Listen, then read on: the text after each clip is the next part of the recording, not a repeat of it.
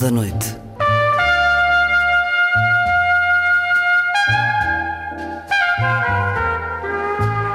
Com Luís Caetano.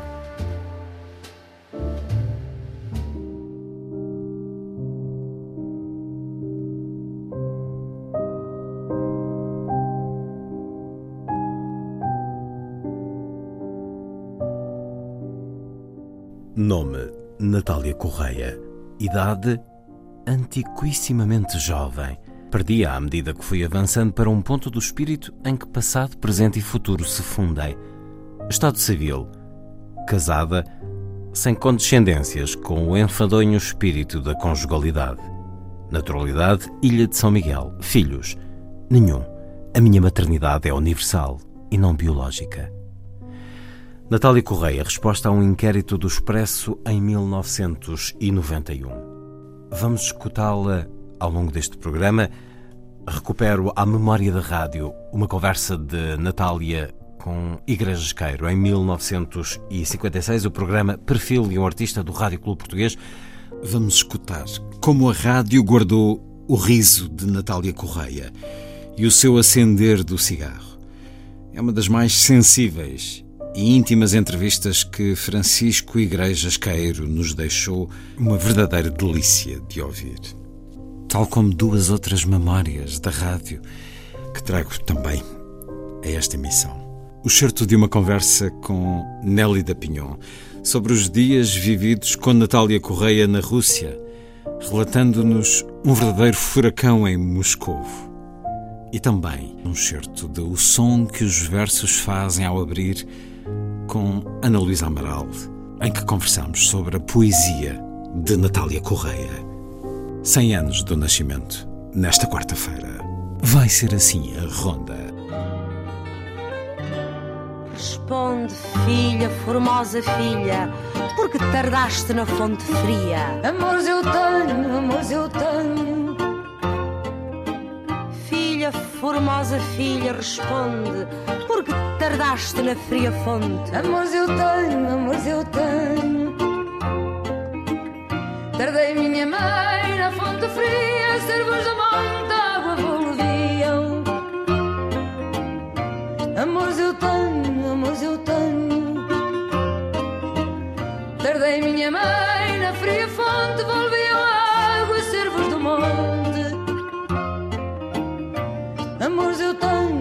amores eu tenho. Que escondes, filha, por teu amigo.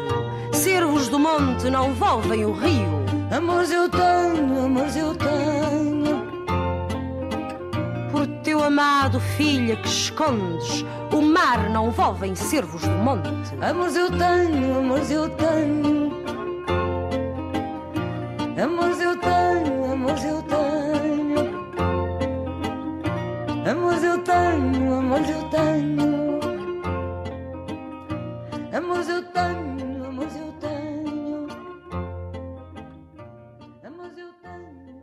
Vai perdoar uma série de perguntas indiscretas. Diz-me o seu nome completo, por favor. O meu nome completo? Sem ser o nome de guerra apenas. Mas quem é que lhe disse que é de guerra? É um nome de paz. Diga. A Natália de Oliveira Correia. Importa-se dizer-me Ah, não me importa a absolutamente data nada. do seu É a nascimento? idade- Pode ocultar o ano. Ai, Diga não. só o dia e o mês. É um dia 13, em setembro. Quer dizer De que tem, 1923. tem sorte com o dia 13? Bom, eu acho que a pergunta não deve ser dirigida a mim, mas sim àqueles que me conhecem e que têm contactos comigo. Mas nasceu no dia 13 e não se tem dado mal. Não sei. Eh, Acredita nos signos e é capaz de pautar as suas iniciativas em presença do seu horóscopo? Não. Portanto, Quer dizer, acredito nos signos, o que sou é incapaz de pautar as minhas iniciativas. por causa do horóscopo. Exatamente. Dedica algum tempo da sua vida a fazer uma autoanálise Que Acho que sim. Creio que sim mesmo. e já chegou a alguma conclusão acerca da Natália Correia? Bom, você não espera que eu lhe diga aqui, mesmo que tenha chegado. Gostava. Era um êxito radiofónico. Bom, então desligo o microfone que eu digo. então é um segredo só para nós? Não, não é um segredo só para si. Mas aquilo que puder dizer de si própria e que os ouvintes possam saber.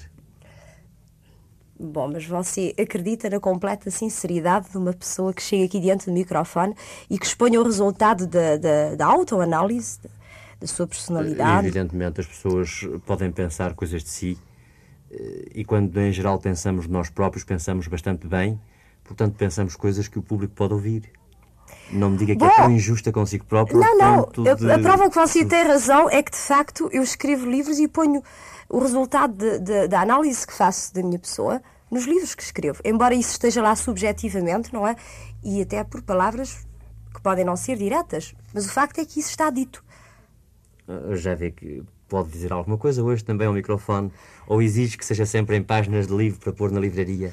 Não, não, eu não exijo. Agora compreendo. A atitude psicológica e mental é que é diferente. Porque quando o autor se senta eh, para escrever, quer dizer, no ato de, de, De criação. de criação, eh, está, está pondo os seus sentimentos, a sua vida, a sua observação do mundo, enfim, o que viu, o que não viu, não é? Em todo caso, está satisfeita com a Natália? Acha a boa rapariga? Bom, não sei se sou boa rapariga, nunca pensei nisso. De resto, depende do conceito de boa rapariga. No seu próprio conceito. Não exige mais que o seu. Bom, creio que sou boa e que sou má, enfim, que sou tudo. Com aquela dualidade de- que forma magnificamente o ser humano. Será assim? Talvez, não sei, Vamos pense o que quiser. Nas suas recordações de infância, aparece alguém ou alguma coisa que mais tenha preenchido a imaginação e a sua sensibilidade de criança? Bom, sim, aparecem de uma coisa, não é? Quer dizer, aparece o ambiente geográfico onde eu nasci, que é uma ilha. É insular? Sou, sou açoriana, De que ilha? São Miguel. Nasceu numa linda ilha. Pois nasci e creio que isso é importante, não é? Eh, enfim, é importante pelo menos nas minhas reminiscências, não é? Visita muitas vezes a sua terra? Não. Não tem saudades? Daquelas hortênsias maravilhosas? Bom, talvez a palavra não seja saudades, mas há uma necessidade de regresso. Com certeza que sim. Eu próprio não, não sou de, de lá e tenho uma necessidade de voltar àquela ilha maravilhosa, porque a acho realmente maravilhosa, sem querer lisonjeá-la de forma nenhuma. Pois é. Bom, e além disso, não é? Ainda voltando À sua origem, Sim, é a minha origem, não é? Cre- Insular. Creio. Não, agora não é a minha origem insular, é. é- sua origem familiar. Sim, exatamente, não é? Creio que, enfim, na minha vida há a influência da mãe, não é? Como, como, há, como há na vida de todas as pessoas, não é? Nem todos podem, enfim, felicitar dessa Bom, influência. eu- Muitas eu vezes a creio- perderam, outras vezes viveram fora dela e a mãe não exerceu aquela influência que nós gostaríamos de ter. Sim, bom, mas na minha vida não se deu isso, não é? Eu creio que. Mesmo naquilo que que diz sou- respeito às coisas de espírito, a sua mãe teve influência decisiva. Ah, sim, decisiva, completa, não é? Lembra-se de qualquer maldade de- praticada na sua infância, severamente castigada por seus pais?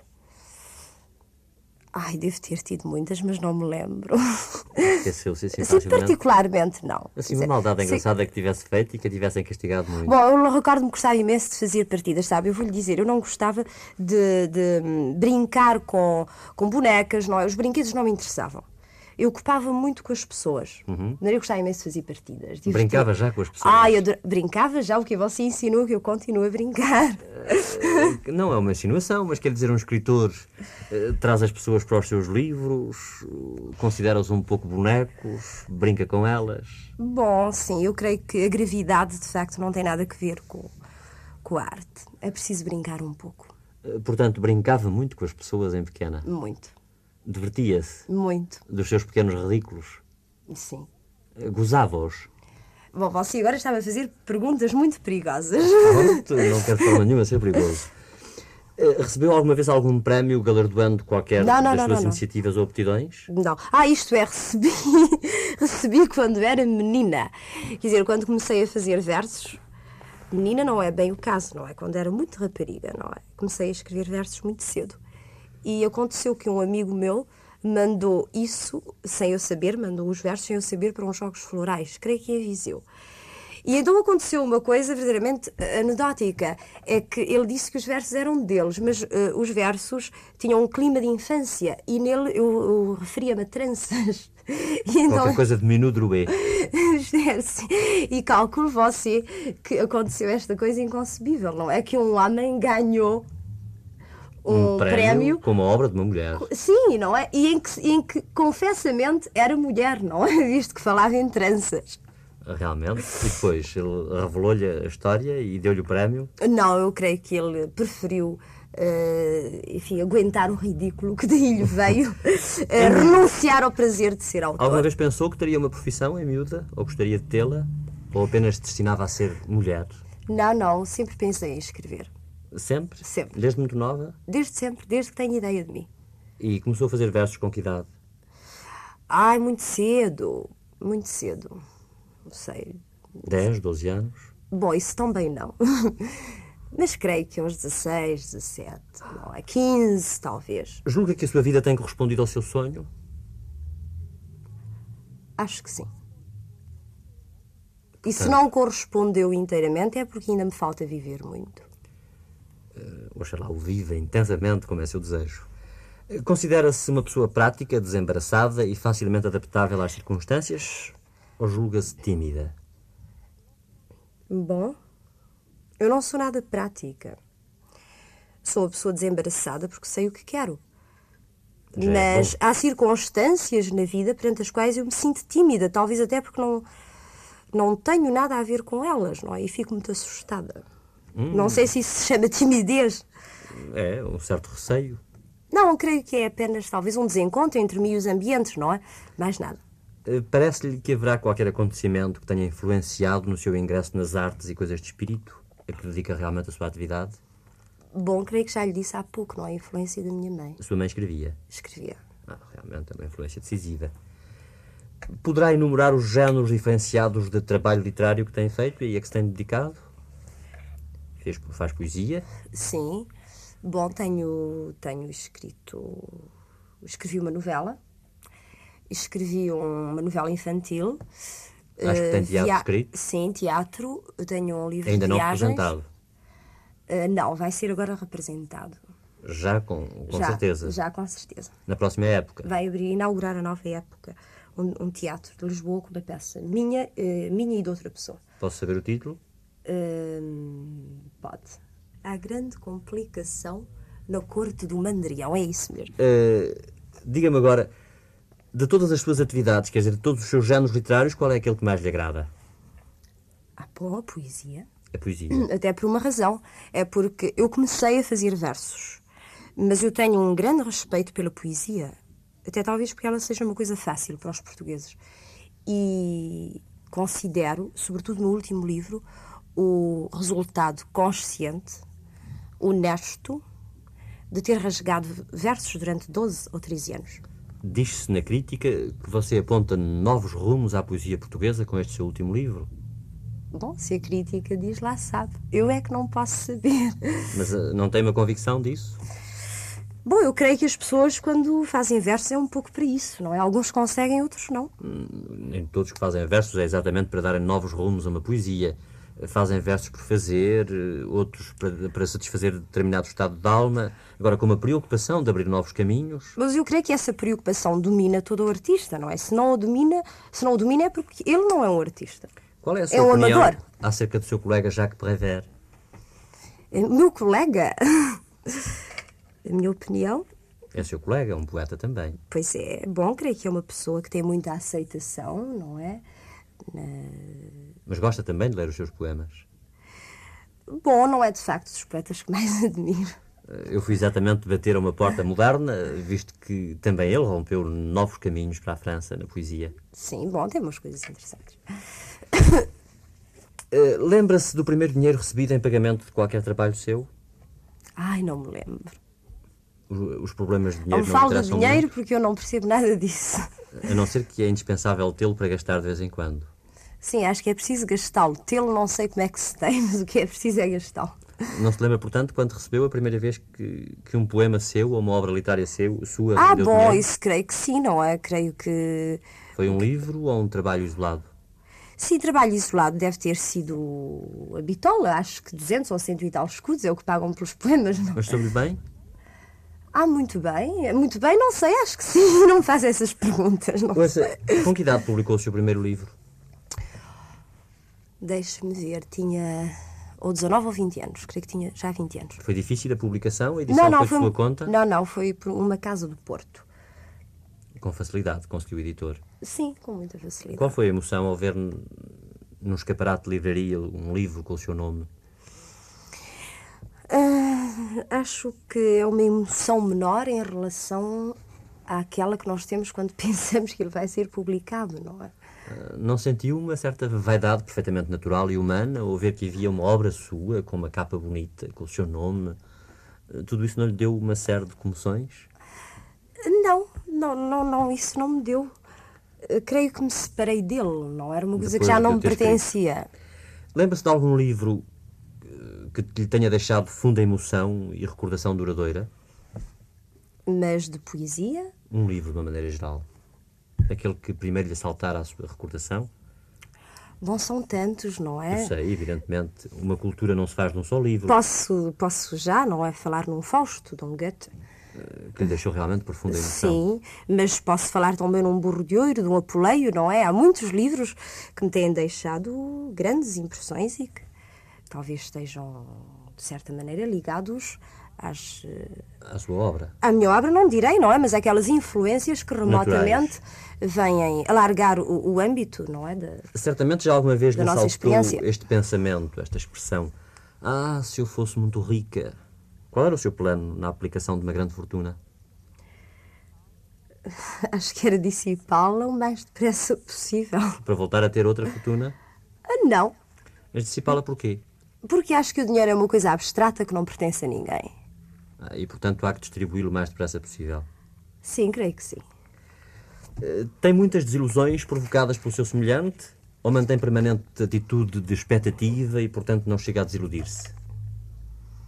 Bom, tenho, tenho algumas desilusões porque porque sou uma pessoa que gosto dos seres, não é? Dos seres humanos.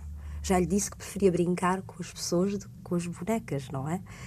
De maneira que, na medida em que às vezes me prendo às pessoas, tenho desilusões, mas não tanto que passe a descrever completamente A as pessoas, não é? Para o convívio intelectual, prefere os homens ou as mulheres? Desculpe, vou acender um Com certeza. Depende. Se as mulheres são pessoas interessantes, tanto faz. Eu gostaria de ser atriz. Até porque a autora, e em geral os autores, têm sempre um, um remoto desejo de vir interpretar um papel das suas peças. Ah, sim, com certeza. E não é só o autor teatral. Todo, todo, o autor, eh, todo o autor é ator, não é? Na medida em que se mete dentro da pele de, de personagens que cria. Acha que é a pessoa ideal para interpretar os seus poemas ou prefere vê-los interpretados por outras pessoas? Não sei. Bem, eu gosto de lê-los. Mas eh, quando os sente interpretados por outrem, parece-lhe que atraiçoam de alguma forma a sua ideia? Depende da pessoa que os lê. Se essa pessoa está próxima da minha poesia, não a traiçoa, não? Eu gosto de ouvir. Em todo caso, gosta principalmente de ser você a ler. Sim, sozinha. Para si? Sim, para Mas mim. então não há repercussão. Bom, mas porquê você acha que eu devo ir para as praças públicas ler os poemas? Mas, evidentemente, quem nos dera a nós que a praça pública pudesse deter-se sempre que um poeta lhe aparecesse a ler os seus versos. Ah, se houvesse permissão para isso, eu era a primeira pessoa, com certeza. Mas eh, não falamos na praça pública, falamos de, enfim, de auditórios limitados, onde você certamente já terá sido chamada a ler os seus próprios poemas. Fica satisfeita com a interpretação que lhes dá? Bom, eh, o facto é que eu não tenho lido os meus poemas assim auditórios. É um caso para ver. Temos realmente de provocar uma, uma leitura desse género. Julga que a sua maneira de ser mudou muito dos 18 anos para cá? Com Mas certeza. sei que os 18 anos não, não estão muito além, não é? Não estão muito longe. mudou muito? Há uma grande evolução? Sim, há uma conquista de coisas que não havia então. E sente-se agora melhor consigo própria do que então? Ah, sim, muito melhor.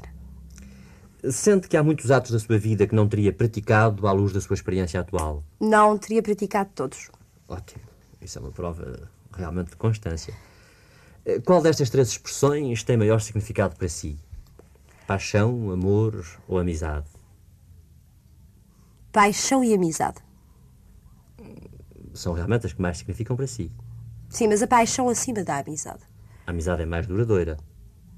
Bom, mas você está a perguntar à autora ou está a perguntar à mulher? Evidentemente que há mulher. À mulher? Eh, Acho que não pode haver até. Então continua a dizer que é a paixão. Ótimo. Eh, Quantas horas precisa de dormir eh, para recuperar o seu equilíbrio? Preciso dormir sete, mas em geral não durmo. Porquê? Tem uma vida intensa, noturna?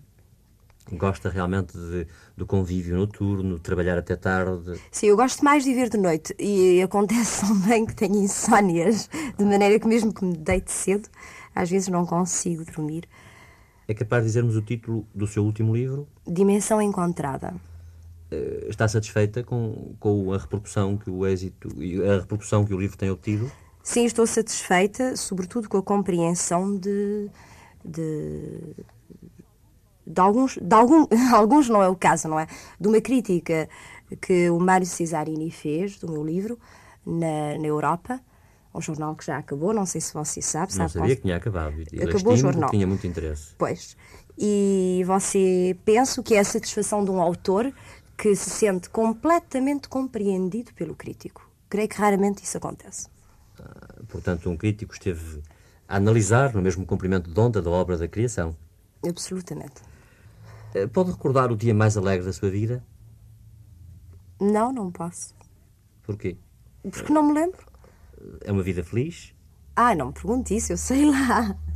Eh, Quem é que há de saber? Eu não, com certeza. Mas não se considera feliz e, portanto, Considero-me uma pessoa plena, por vezes. e não é capaz de recordar um dia realmente que fosse de inteira plenitude, de felicidade quase total? Um dia, especialmente, não, mas sei que houve muitos dias e que há dias assim na minha vida. Em todo caso, não quer eh, dar-nos uma recordação de um desses dias bons e ímpares? Não posso, não me lembro, não é? Eu creio que a minha felicidade é mais uma coisa subjetiva, não é? E, em contrapartida, qual seria a hora mais dramática da sua existência? Com certeza o dia em que morreu a minha mãe. Ah, com certeza que sim.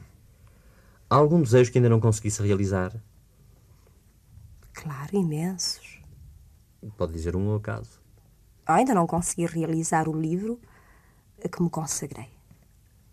Está para breve? Está sempre para breve. Mas quer dizer, já anda na mente? Ah, sim, com certeza. Eu considero mesmo o meu último livro de poemas ah, talvez o... a linha que me conduz a isso. Qual é a sua maior ambição? A minha maior ambição? Você acha que isso é pergunta que se faça a uma pessoa que escreve? A resposta já está dada. Se quiser dá-la uma vez mais, quer dizer, realizar uma obra excepcional que a imortalize, Que me satisfaça. eh, aflige a ideia da morte. Já me afligiu imenso. Agora não me aflige nada. Esteve alguma vez à beira da morte? Não. Por isso, talvez é que me, é que me preocupou. Eh, Considera-se individualista ou gosta da tarefa comum? Depende da tarefa comum. Realmente há Há tarefas comuns que, enfim, onde, onde, onde o nosso individualismo está patente. não? Com certeza, e a personalidade pode vincar-se mesmo numa tarefa comum. Claro. Mas há pessoas que não lhe agradam a colaboração. Ah, lutar não. sozinhas. Bom, claro, a verdadeira luta é sozinha, não é? Mas há coisas muito interessantes que podemos fazer com os outros. E até mesmo nem podemos fazer sozinhos. Eh, Qual é a conquista da técnica ou da ciência que mais deslumbra o seu cérebro? Vou-lhe dizer uma coisa paradoxal. Mas é o Ah, eu gosto de espírito. É o espírito. O espírito Sim, eu vou-lhe dizer. não é uma conquista da técnica ou da ciência? Acho que sim. É uma con- Bem, quer dizer, a técnica é uma conquista do espírito. Ah, Mas acontece o seguinte: você repare que há muita gente que diz que a época do materialismo, não é? Do desenvolvimento técnico, vai matar no homem a ambição espiritual. E, portanto, vai afetar o seu poder de criação? o seu poder de criação artística. Mas eu creio que não, porque você repare, não é? O homem cada vez mais se desliga da animalidade como elemento secundário da sua vida. Não é já um cavalo que puxa um carro. Quer dizer, o que faz mover um carro é um produto da imaginação do homem. Portanto, a mola real do mundo, mesmo desse mundo técnico, é o espírito. Com certeza que é. E eu creio que isso não vem afetar a arte, pelo contrário, vem alargar os horizontes. Sim, O que naturalmente vem a impor uma arte mais violenta.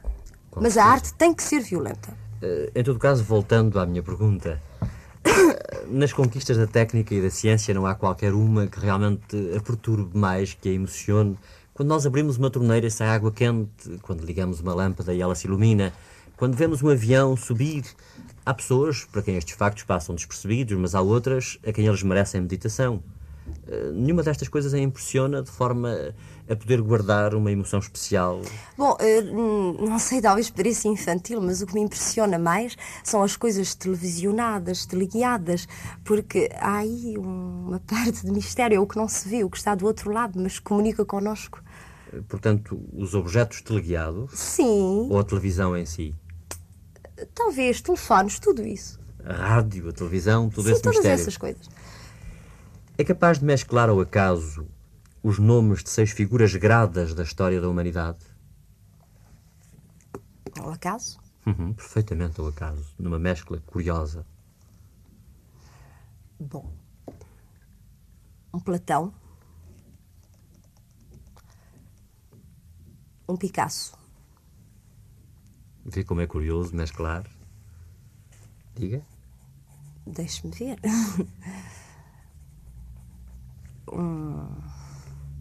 um Kant, Já só faltam três para termos a nossa série de seis. um Wagner, Magnífico, ainda bem que o lembrou. há um Beethoven, Ótimo. Dois grandes, enormes na música. E um mais? um Shakespeare, Ótimo, ainda bem que não esqueceu o teatro.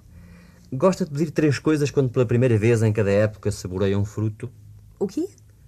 Se gosta de pedir três coisas quando pela primeira vez em cada época saboreia um fruto. Se me lembro, acho muita graça a pedir três coisas. Mas costuma pedir? Às vezes. Às vezes porque se fala nisso, não é? Suponha que isso acontece neste momento. O que é que pedia? Comer um fruto agora, um, um primor da época, pela primeira vez, que estávamos numa reunião em que se falou disso e que, portanto, ia pedir três coisas. Estou a, a pedir só a sua fantasia. Mas você quer que eu. Que essas coisas me digam respeito ou que. Não aquilo que pediria. Bom, então pediria como artista a integração do artista num meio eh, social eh, onde ele se sentisse plenamente realizado. Primeira coisa. Eh, sen- e claro, e até como consequência disso, não é? A minha realização. Ou o contrário, se quiser. E. E enfim, a minha realização humana também.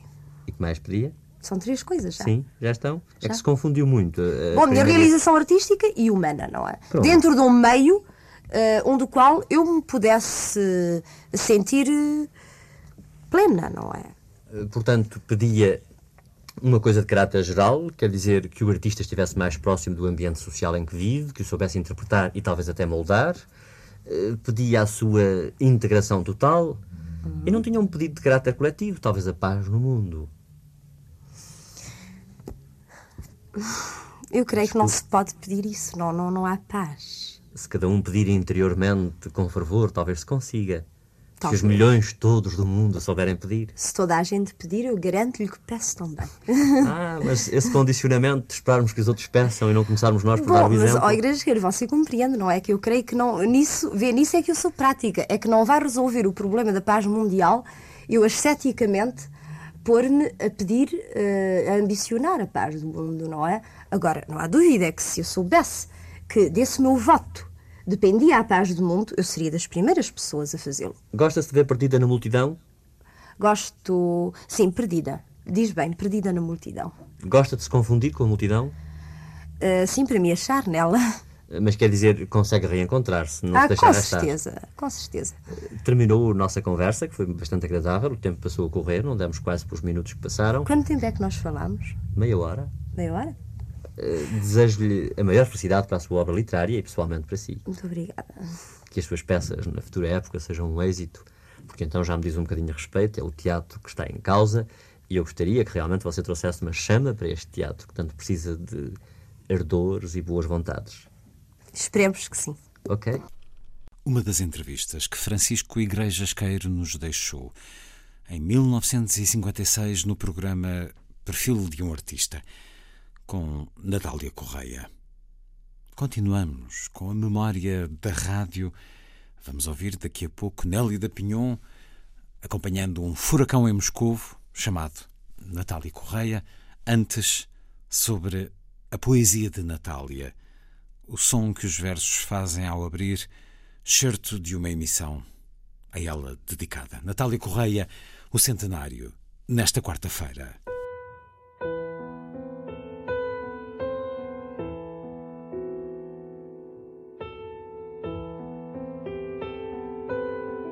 O som que os versos fazem ao abrir.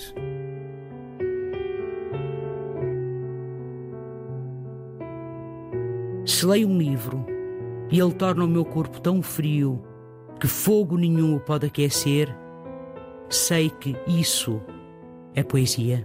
Emily Dickinson. Com Ana Luísa Amaral e Luís Caetano.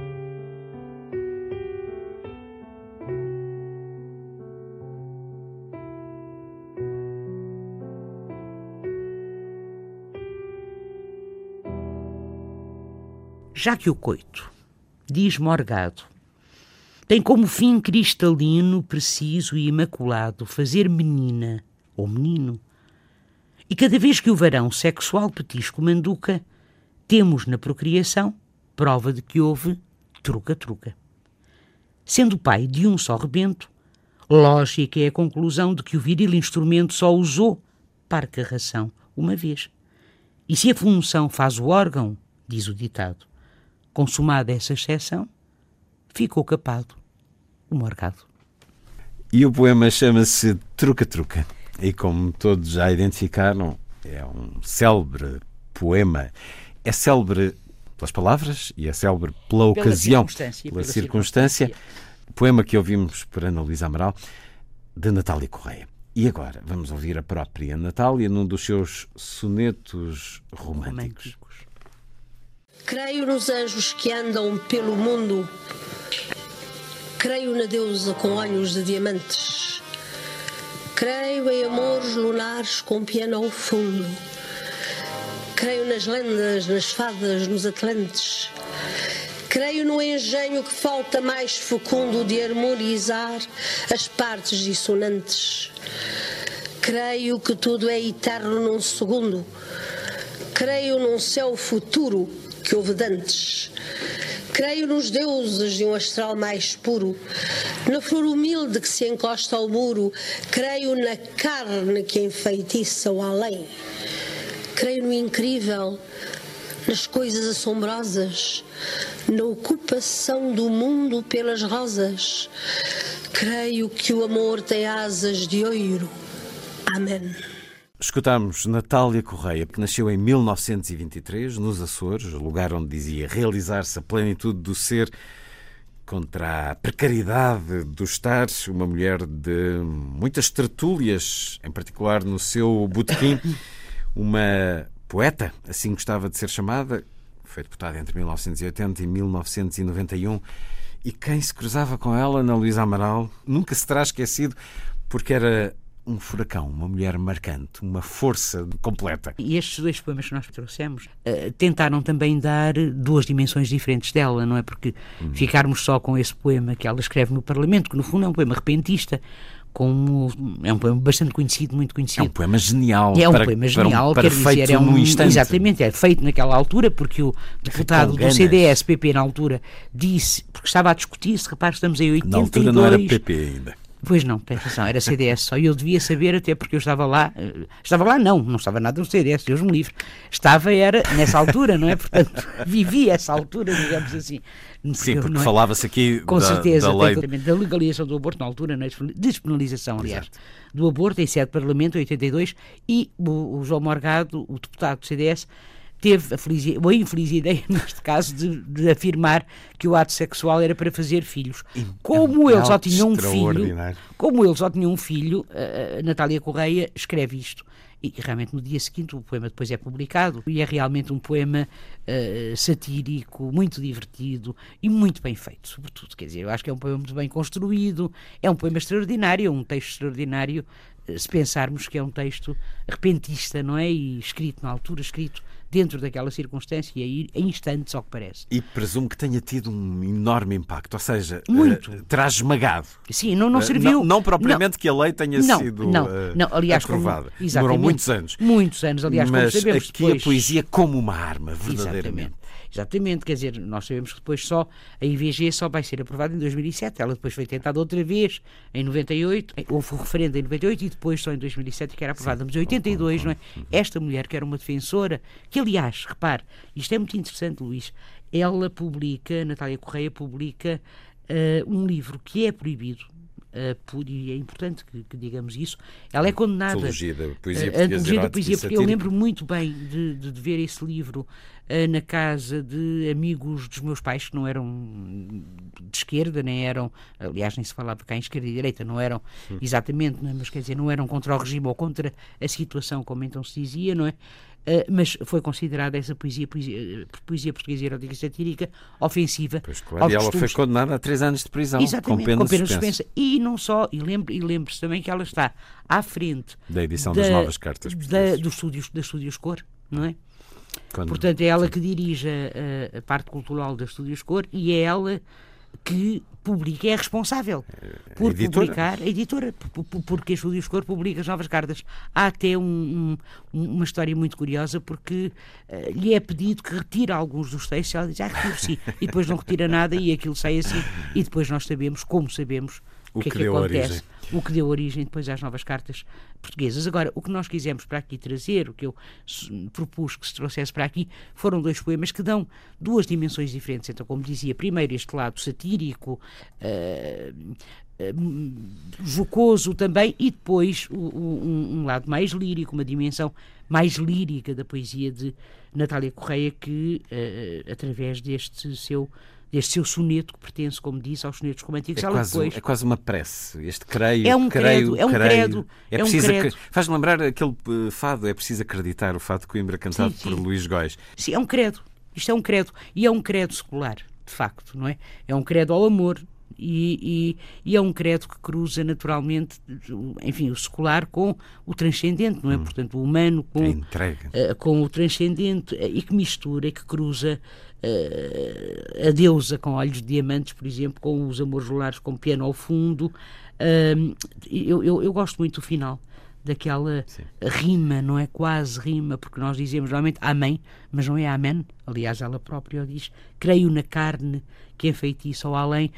Podemos gostar mais ou menos do poema, enfim, da forma como ele está construído. Eu, por exemplo, pessoalmente, acho que o verso na flor humilde que se encosta ao muro, para mim, não é dos versos mais felizes do soneto. Agora, eu acho que aquele verso, creio no incrível, nas coisas assombrosas, é um verso muito bonito. Claro que na ocupação do mundo pelas rosas também é um verso muito bonito, é um verso muito político, se quiser. Muito utópico também. Muito. Mas o que é poesia se não utopia? Ah, pois, não é? Creio que o amor. É um poema de amor, não é? Creio que o amor tem asas de ouro.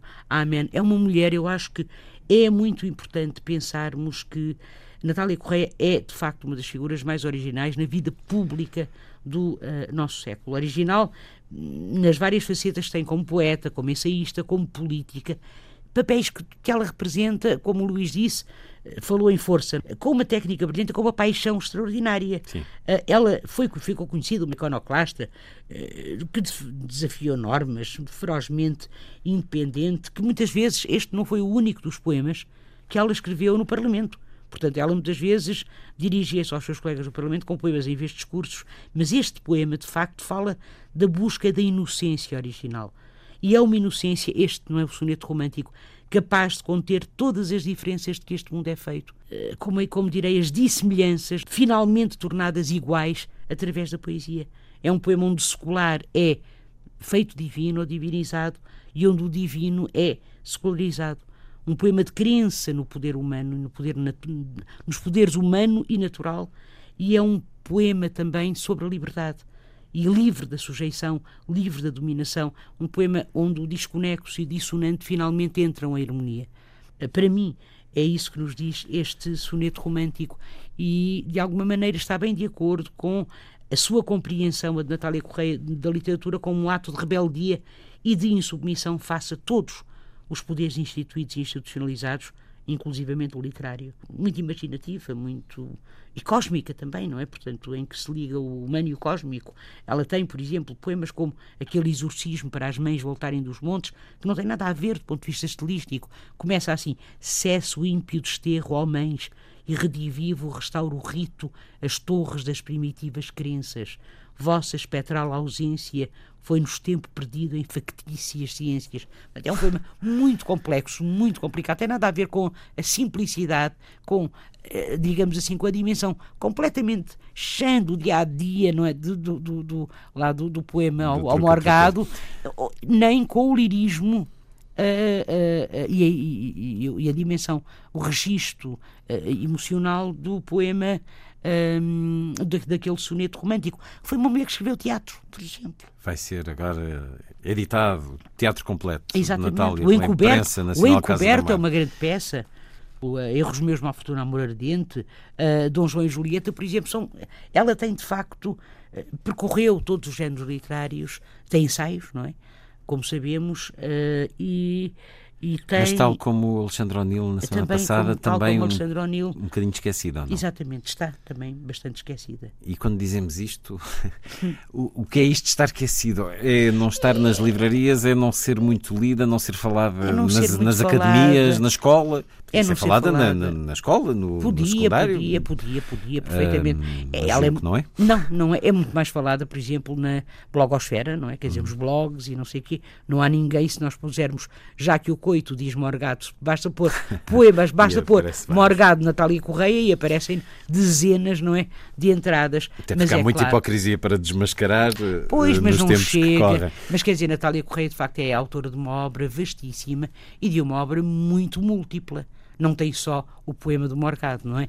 Portanto, ah, ah, e, e é uma mulher, eh, como eu dizia há bocadinho, que nunca se teve afirmado como feminista, ah, dizia, disse uma coisa muito interessante num livro que tem que se chama A Mulher, Antologia Poética, um livro de 73. Ela diz assim: a força da mulher emana de uma passividade que lhe foi imposta pelo patrismo, patrismo é o patriarcado, naturalmente, triunfante, que dela se apoderou como de uma matéria plástica a que o homem dá a forma da sua alma.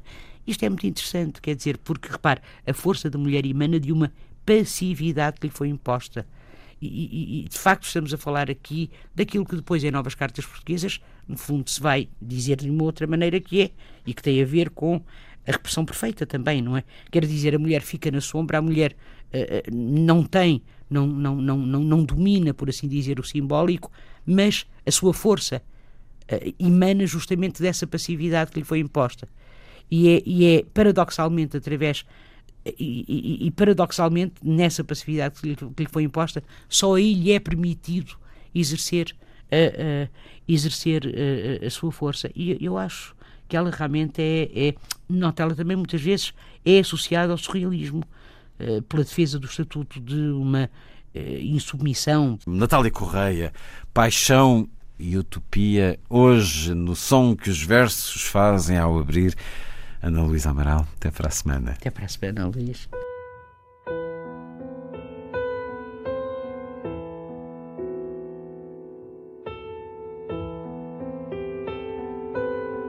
O som que os versos fazem ao abrir.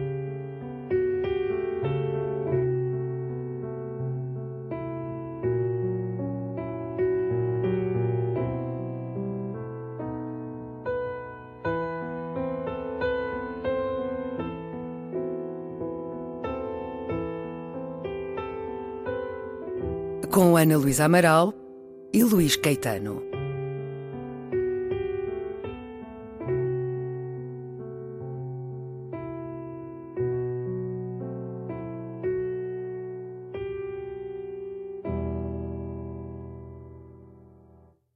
E nesta ronda feita de memórias guardadas pela rádio, Nélida Pinhon e Natália Correia em Moscovo. A força do destino. Conversas com Nélida Pinhon.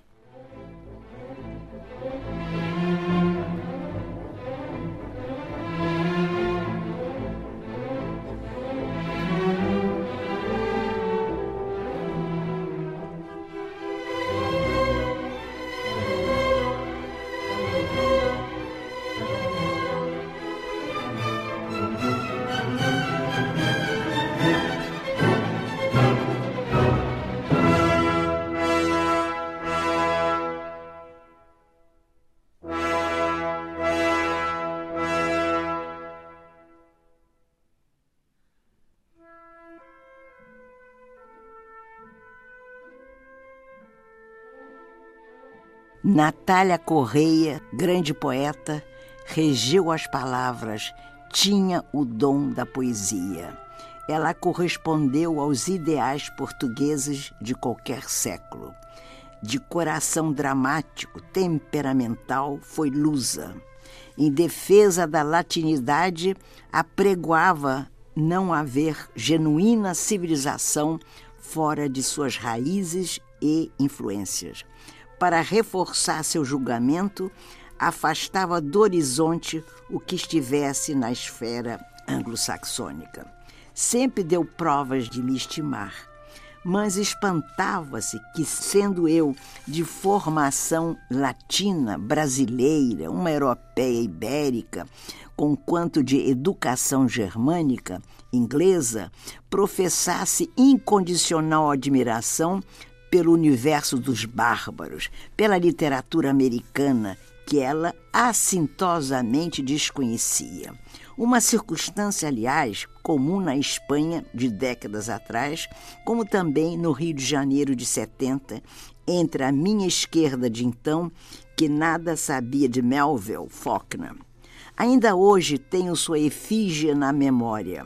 A cada visita a Lisboa, penso onde se aloja seu fantasma, lírico e generoso. Sinto sua ausência. Afinal, prosperei com a visão que tinha ela de Camões. Como discutíamos, comovidas e apaixonadas, o amor desesperado de Pedro Inês de Castro, a galega. Eu, uma mulher tropical, pensava a razão de tanto sofrimento da amiga Lusa, quando mais valia erguer a taça e fazer juras à vida, pedir aos deuses que a prorrogassem. Eu ria em cada encontro, no Rio, São Paulo, Moscou, Petersburgo e, naturalmente, Lisboa. Ninguém controlava sua adorável fúria, que, no entanto, segundo circulava, inspirou paixões entre os intelectuais do seu tempo. Sei de muitos, mas restringo a fala. Havia razão para despertar sentimentos febris.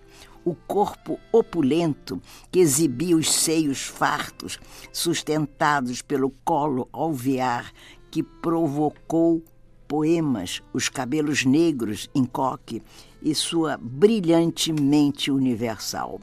Violenta e predatória, que deslumbrante interlocutora era Natália. Uma insular rara dos Açores, ela saiu do século XV diretamente para minha sala na Barra, no Rio de Janeiro, onde veio jantar. Ciente ela de que eu conhecia seu apurado paladar Havia, pois, que ser farta e intensificar o alimento como se fora ela um peregrino necessitado de acumular energias para a longa jornada. E assim foi, a comida na mesa fumegava. Servi-lhe de início, entre outras iguarias, um chouriço de Extremadura que ainda guardava na geladeira. Ela sorriu agradecida. Afinal, Natália e eu éramos de uma raça que misturava no mesmo prato a gordura e a desfaçatez do amor. A Força do Destino, com Nélida Pinhon, hoje a convocarmos Natália Correia. Olá, Nélida. Bem-vinda uma vez mais à rádio. Muito obrigada. E é bom poder evocar essa grande mulher portuguesa. É quase como se ela estivesse sentada aqui ao nosso lado esta força da natureza, bom, os epítetos e os adjetivos e o sentir já atravessam esse texto que acabou de nos ler, desta editora corajosa também, que foi responsável, por exemplo, pelas novas cartas portuguesas, com tudo que trouxe essa edição das Três Marias de rasgão na sociedade, de convulsão num país ainda sob o Estado Novo. Essa mulher política também que foi uh, Natália Correia, disse nesse texto, a certa altura, Nélia, que ela saiu do século XV para a sua casa. Quero dizer que ela era uma mulher fora do seu tempo, além de Sim. pertencer ao seu tempo, né?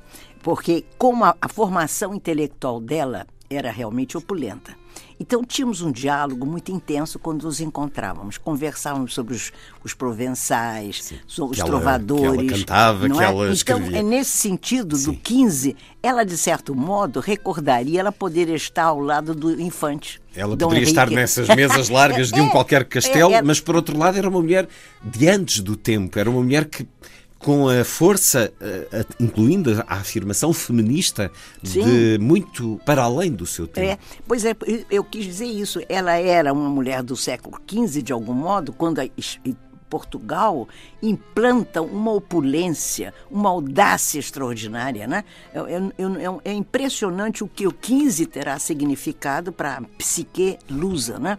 E ela era uma mulher do mar, porque ela nasce na ilha de São Miguel não é? Portanto, ela estava cercada de águas, né? Ela estava cercada de sonhos. É, nada, não havia obstáculo para a mente de, de Natália. E a Natália, eu tive a felicidade eh, de conhecê-la, né? Primeiro aqui em Lisboa e depois a vi várias vezes no Rio, daí ela ter jantado em minha casa, mas eu a conheci, melhor dito, corrijo, em São Paulo. E nessa oportunidade ela chegou com uma fama de ser uma mulher difícil, temperamental, já legisladora, já, já era uma deputada. E eu me convidaram para um, um, um seminário de grandes mulheres feministas da Europa e dos Estados Unidos. E queriam que eu fosse. Naquele momento eu não estava recebendo, aceitando o convite, porque eu estava no final, por assim dizer, nos estertores do meu romance A República dos Sonhos, que, que, que me roubavam 18 horas por dia, sábados e domingos. Afinal, Absorvia. eu aceitei. Lá fui eu para São Paulo. E de noite havia um coquetel de inauguração. E eu pensei, ah, meu Deus, tomara que a Natália seja gentil comigo, porque eu sabia da sua reputação braba, né? E de verdade fomos apresentados e ela disse assim, com aquela pronúncia de piteira, né? Ela fumava com piteira. E ela disse, Análida, Análida. Eu disse, ai meu Deus, tomara que... Oh, muito prazer, Natália, muito prazer. Eu toda docinha, porque eu sou uma mulher muito gentil, embora saiba me defender, mas sou. Aí ela disse assim, Análida, é uma princesa celta. E eu disse, ai, que sorte que ela gostou de mim. é uma princesa celta porque ela achou que eu tinha as maçãs no rosto de uma celta, o que se entendia o celta, a cultura celta, a imaginação celta. Aí ele disse, mães! Eu disse, toda vez que alguém diz mães, eu morro de medo, Ops. porque é um, é um obstáculo, é uma advertência e você não tem É como um controlar, a controlar a fala do outro, né? É, e depois eu vou lhe contar uma co- esse mães, esse medo do mães veio da minha mãe. Aí eu aguardei e ela disse assim, Moça Nálida, tem, seus olhos são um capricho étnico. É uma maravilha a frase, né? São um capricho étnico, mas é uma clara sugestão de que houve uma traição na minha família. Alguém cruzou com um oriental. Só podia ser um- uma mulher da minha família, do meu sangue an- anterior, antigo, prévio. Então eu adorei a frase. E para ela também seria um desafio já a imaginação. Claro, claro. Eu adorei, porque eu disse, que pena que eu não tenho isso escrito. E você sabe que depois, mais tarde, agradecendo o convívio, muito gentil que ela era, apesar desse temperamento, ela tinha traços de, gentileza imensa. Ela escreveu. E ela acrescentou nessa carta, que eu a tenho, ela, uma coisa que ela me chamou. Você tem o rosto da Dama de Elche. Então, que está hoje no Museu de Madrid. Eu- ela é inesquecível. Eu tenho coisas, vivi coisas com a Natália extraordinárias. E ela tem para si algo de mistério ou sente que havia até alguma transparência naquilo que ela não, era? o, o mistério do seu talento, não tem dúvida. Mas ela era uma mulher que deixava ver ou que visse o seu temperamento na superfície. Uma vez, quando eu estava em Moscou, fui convidada pelo próprio Gorbachev para participar de um congresso, o primeiro da Glasnost, da abertura soviética. E lá fui eu, toda contente, eu estava, por acaso, em Barcelona e, e- fui. Lá chegando, estou no meu quarto, num, num hotel estranhíssimo, que depois vou falar sobre isso, disseram assim, doutora Pinhon, a senhora vai nos fazer uma delicadeza? Eu disse, pois não. Queríamos que a senhora fosse ao aeroporto receber uma senhora portuguesa. Eu, disse, eu achei estranho isso, que uma convidada tivesse que receber uma portuguesa que eu não sabia quem é. Eu disse assim, quem é essa portuguesa? É Natália Corrêa. Eu adorei, lá fui correndo para o aeroporto. Quando chegamos no hotel, o hotel é bem na Praça Vermelha. É um Russia, um hotel horroroso, enorme. É um Mas bem situado. É um quadrilátero imenso e você, para estando num determinado andar, de tantos e tantos metros havia uma soviética braba, parecia uma soldada, né, controlando você, pedindo o seu passaporte. Um controle total. Quando a Natália viu esse hotel, eu não fico aqui, eu não fico. Olha, fez um escândalo na portaria. Eu vou para a embaixada. Eu, eu, sabia que isso ia criar um problema. Ele disse, Natália, eu não, não me prive da sua companhia. E eu disse assim: eu levo você no seu andar, você me telefona, eu vou buscá-la sempre. Ela disse, mas isso aqui não é hotel. Aí ela disse uma frase maravilhosa: é um bunker. É, porque ela tinha tudo na ela pensava rápido e ela dava consistência ao seu pensamento para que você o enxergasse, né? É um bunker, muito bem. Eu sei que nesse convívio foi maravilhoso e ela não, por exemplo, quando é, o, o, o, nosso congresso foi no próprio Kremlin, imagina você. E nos intervalos, eles nos encaminhavam para um restaurante, um tipo cafeteria imensa, onde você comia à vontade, serviam caviar. Mas sabe como? Para escândalo da Natália, que gostava da bebida, com chá. Ah. Porque naquele momento não se podia, era uma fase de controle de bebidas, né? Dado o excesso de alcoolismo na, na, na, na Rússia. E ela dizia: e são os bárbaros, são os selvagens. Como é que oferece caviar com tornado chá? em Moscou. Eu disse assim, mas oh, Natália, minha querida, nós estamos comendo caviar. Não importa, eu como caviar até com água. É importante comer caviar. Eu sei de cenas extraordinárias. Há uma cena que nós, eu não vou contar tudo porque eu vivi com experiências muito fulminantes, por assim dizer, com Natália, né? Fomos para Leningrado e estávamos um grupinho, fomos levados para visitar um grande museu. E ela, uma mulher culta, ela tinha uma visão, assim, absolutamente, como você falou bem, fora do seu tempo, incluindo o seu próprio tempo. Ela estava com uma canetinha Bic, que aliás eu detesto as Bics, estava com uma caneta Bic e com ela apontou bem próximo da tela Ops. de um quadro. Eu percebi que aquilo ia gerar uma confusão danada. Aí veio uma soviética, uma soldada, aos gritos com ela em russo. A Natália ficou indignada. Nélida, venha para aqui. Aí começou a tentar falar francês, inglês, espanhol, português, e, só dizia assim: é uma bárbara. Para ela, adorava chamar as pessoas de bárbara. Bárbara, não fala uma língua latina, não fala. Olha, e ela queria que eu a apoiasse, a amparasse. Bem, eu não o seu papel foi de facto de intermediária diplomática Mas eu não entre consegui... os soviéticos e Natália Correia. Mas eu não conseguia, meu amigo, eu não conseguia ajudá-la. Era incontrolável. Porque eu comecei a rir. Ela disse: não ria, não ria. Eu, não, eu sinto muito, que era um escândalo desnecessário, mas era adorável e uma grande poeta e uma mulher culta é uma mulher que me deixou uma imensa saudade. Adorei homenageá-la agora. Natália Correia, em voz própria, na entrevista dada à Igreja Esqueiro em 1956 e depois no olhar e na memória de Ana Luísa Amaral e de Nélida Pinhon. Uma emissão feita de memórias, agora que entramos no dia do centenário de Natália Correia. Está feita a ronda a si. Obrigado por estar com a rádio. Boa noite.